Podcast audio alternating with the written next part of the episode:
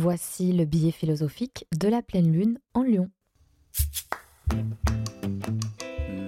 Je vous propose de sonder notre psyché à la lumière du tarot de Marseille et des lunaisons. Voici une respiration à la fois philosophique et spirituelle pour garder un œil lucide et aiguisé sur nos mouvements intérieurs.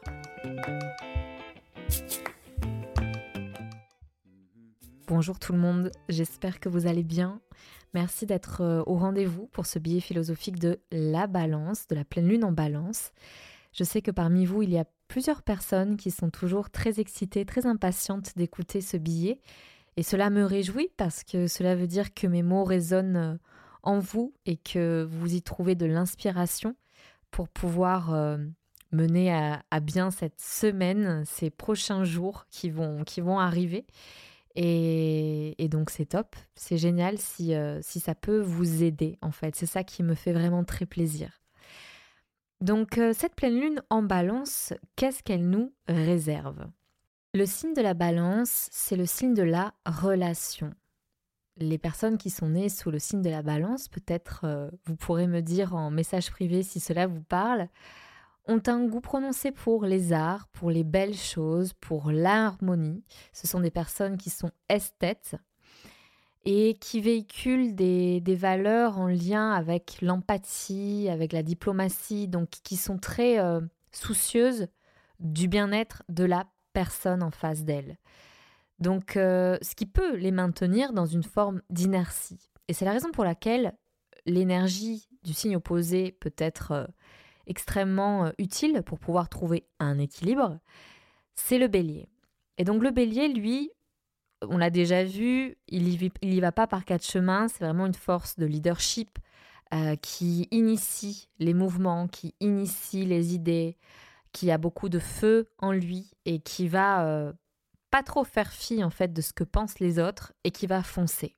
Et ce qui peut lui faire défaut parce que du coup, son comportement peut être interprété, peut-être mal interprété, mais peut être interprété comme une façon très égocentrique de faire les choses. Cette pleine lune en balance est donc l'occasion de mieux comprendre cette dialectique que nous portons en nous. Donc c'est-à-dire notre besoin d'harmonie, notre besoin de diplomatie, mais aussi notre besoin d'affirmation, de l'idée, notre besoin de montrer le chemin. Donc ça peut entrer en, en contradiction, vous, l'avez peut-être euh, vous-même expérimenté dans votre vie, c'est-à-dire que parfois les décisions qu'on prend vont peut-être euh, mener à des contradictions avec les autres et cela va nous mettre terriblement mal à l'aise.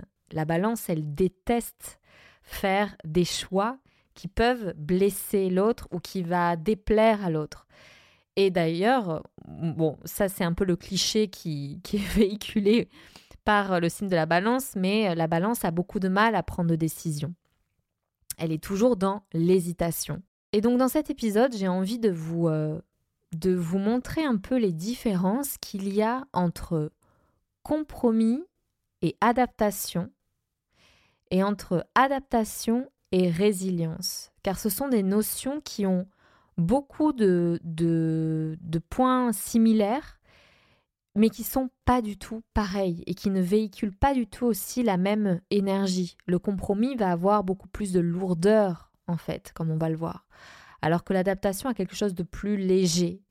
Et la résilience a une force qui est euh, illimitée. Donc on va voir qu'est-ce qui fait la différence entre euh, ces trois notions et comment elles peuvent être euh, utiles en fait dans notre quotidien? Cher Tarot, qu'avons-nous à apprendre de cette pleine lune en balance?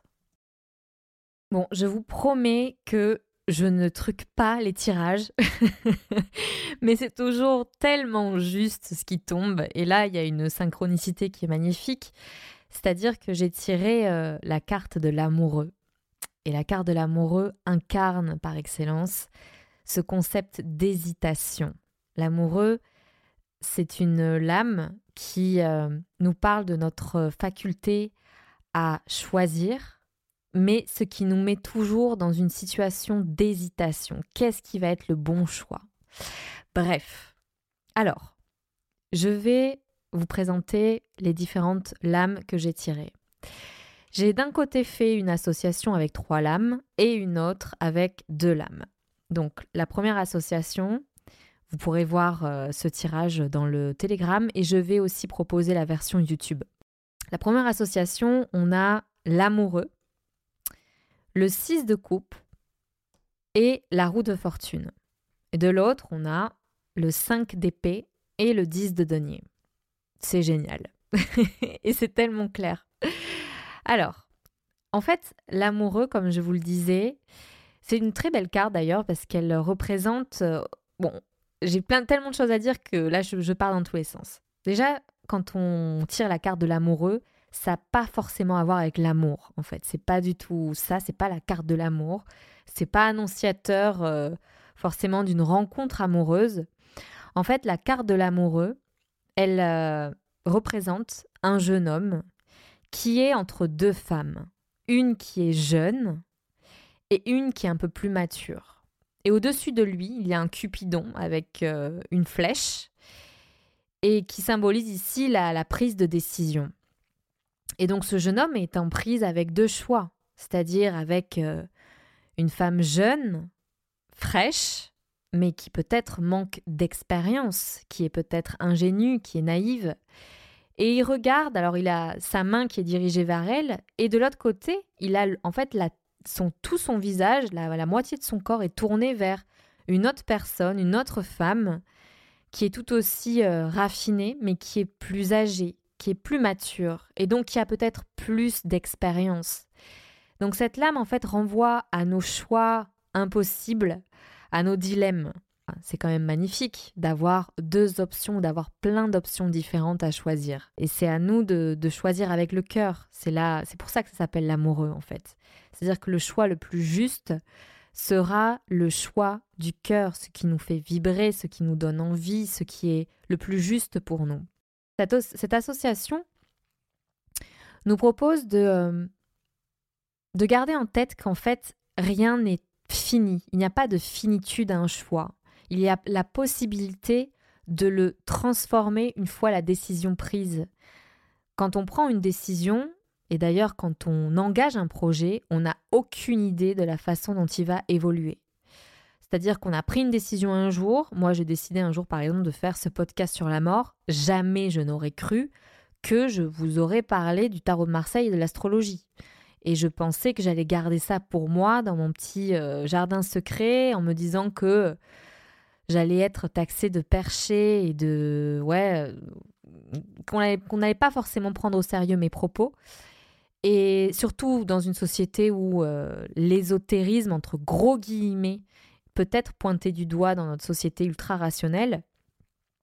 Donc, jamais j'aurais cru vous faire ce billet philosophique aujourd'hui. Et pourtant, donc la décision que j'ai prise, eh bien, a débouché sur plein d'autres choses, sur plein d'autres choix encore. La route fortune nous rappelle que nous sommes toujours dans un cycle, nous sommes toujours en mouvement et que on peut se retrouver en bas de l'échelle comme en haut de l'échelle du jour au lendemain. Euh, parce que quand on regarde la carte, en fait, elle est symbolisée par trois animaux un lapin, un singe et une figure, un lion. Je crois que c'est un lion ailé qui a une, une épée une, une couronne, pardon. Donc des attributs associés à la royauté. Et lui se trouve en haut de, de la roue. Mais la roue tourne. Donc demain, il sera peut-être le valet, il sera peut-être euh, à, un rang subalterne, il aura peut-être perdu le contrôle sur la situation. Et, et c'est pareil pour tout le monde. Je suis sûre que vous comme moi, on a toutes et tous euh, eu cette expérience où on a l'impression de, de contrôler la situation et bam, on se reçoit une énorme claque le lendemain et tout change c'est quand même assez euh, exaltant, je trouve, comme message, puisque cette association nous rappelle qu'il faut savoir faire des choix et que ce choix ne sera pas fini, il ne sera pas euh, irrémédiablement euh, fatal en fait. Et que ça soit d'ailleurs une bonne ou une mauvaise décision. C'est-à-dire que même quand on prend une mauvaise décision, il se peut que cela débouche sur des, choses incroyables, sur des voyages incroyables. Et il y a dans cette association le 6 de coupe. Le 6 de coupe renvoie à notre euh, empathie, à notre façon de vivre en concomitance avec le monde, de, de vivre en harmonie avec lui et de faire en sorte que on résonne avec le monde extérieur, qu'il n'y ait pas de, rupture entre nous et le reste du monde. Donc ce qui implique d'avoir des relations harmonieuses, qui implique d'avoir des échanges euh, constructifs. Mais le problème, c'est qu'avec ce type de comportement, on peut tomber dans le compromis. Et je déteste ce, fameux compromis. J'en ai déjà parlé dans un épisode, je ne sais plus lequel, mais je vous ai déjà parlé de cette notion-là. Le compromis, c'est euh, quelque chose qu'on nous assène depuis notre enfance, où on nous dit il va falloir que tu fasses des compromis dans la vie parce que la vie c'est comme ça quoi. En fait, euh, le compromis, le problème du compromis, c'est que déjà il y a le mot promesse dedans. Il y a une forme de loyauté qui est qui entache ce concept. Euh, dans le sens où, comme on l'a vu dans l'épisode précédent, il y a des loyautés qui peuvent être très enfermantes, très emprisonnantes étouffante même. Quand on fait un compromis, on a envie de faire plaisir à la personne qu'on a en face de nous, au détriment de ce que nous, on voudrait. Et donc on a l'impression de faire quelque chose de bien, puisque cela va rendre heureux, heureuse la personne en face de nous. Donc ça peut être notre partenaire, notre collègue de travail, notre ami, etc. Or, dans cette histoire, hmm, il y a une personne qui sera lésée, qui est vous, qui avez fait, euh, fait ce compromis et qui mettait entre parenthèses quelque chose que vous, vous auriez aimé voir, que vous auriez aimé euh, construire, que vous mettez de côté. Et donc forcément, le compromis va déboucher sur des frustrations, euh, sur des peurs, sur des tristesses, et donc sur le long terme, sur de l'amertume, euh, voire euh, eh bien des relations qui vont être plutôt toxiques puisque elles ne vont pas vous faire du bien et vous allez retourner cette frustration contre la personne. Donc à la base, ce compromis, vous l'aviez fait pour faire plaisir à l'autre personne et là vous vous retrouvez dans une situation qui est bloquante et qui ne vous fait pas plaisir, qui ne vous, qui ne vous rend pas heureuse. Qu'est-ce qu'il faudrait donc faire? Et je crois que le 6 de coupe nous met euh, sur la piste. Le 6 de coupe nous parle d'adaptation au monde, de s'adapter, de savoir s'adapter. Alors est-ce que ça veut dire d'être euh, passive, passif face à une situation et d'accepter bêtement ce qui se passe autour de nous? Le compromis se fait, comme on a dit, à travers des principes de loyauté qui peuvent être conscients ou inconscients. Alors que l'adaptation, elle a lieu quand euh, on est face à une crise, quand on est face à un changement inattendu, et donc euh, qu'on doit trouver une solution pour s'adapter à la situation, pour euh, essayer de être apte à pouvoir vivre cette situation. Donc très bêtement, par exemple, quand on fait du yoga, on fait une posture, on n'y arrive pas, mais si on pose le pied par là, tiens, là je vais trouver plus d'aisance pour faire la posture, je vais me sentir mieux. Alors que si j'avais mis le pied euh, autrement, eh bien je me serais peut-être cassé la figure. Donc en fait, c'est de faire preuve de créativité déjà d'un, ça c'est sûr, de malléabilité et de se donner la peine, de se donner l'espace pour pouvoir tenter quelque chose. Et petit à petit, on essaie de trouver du confort dans l'inconfort. Et c'est toute la proposition du yoga d'ailleurs. C'est d'essayer de trouver dans ces douleurs joyeuses, comme disait euh, mon prof de yoga, de trouver un certain équilibre, une certaine paix, une harmonie. L'adaptation implique aussi un échange. Quand on est dans une soirée mondaine, par exemple, et que vous rencontrez quelqu'un que vous qualifierez de gros connard, excusez-moi le, terme, mais je suis sûre que ça vous est déjà passé par la tête, de faire preuve d'adaptabilité, ça va faire développer des qualités qu'on n'avait pas soupçonnées, c'est-à-dire de tolérance, de compréhension. Et c'est vrai que c'est dur de faire preuve d'adaptation. C'est Ça remet en cause euh, beaucoup de nos schémas mentaux et je vous en reparler dans la suite de ce tirage.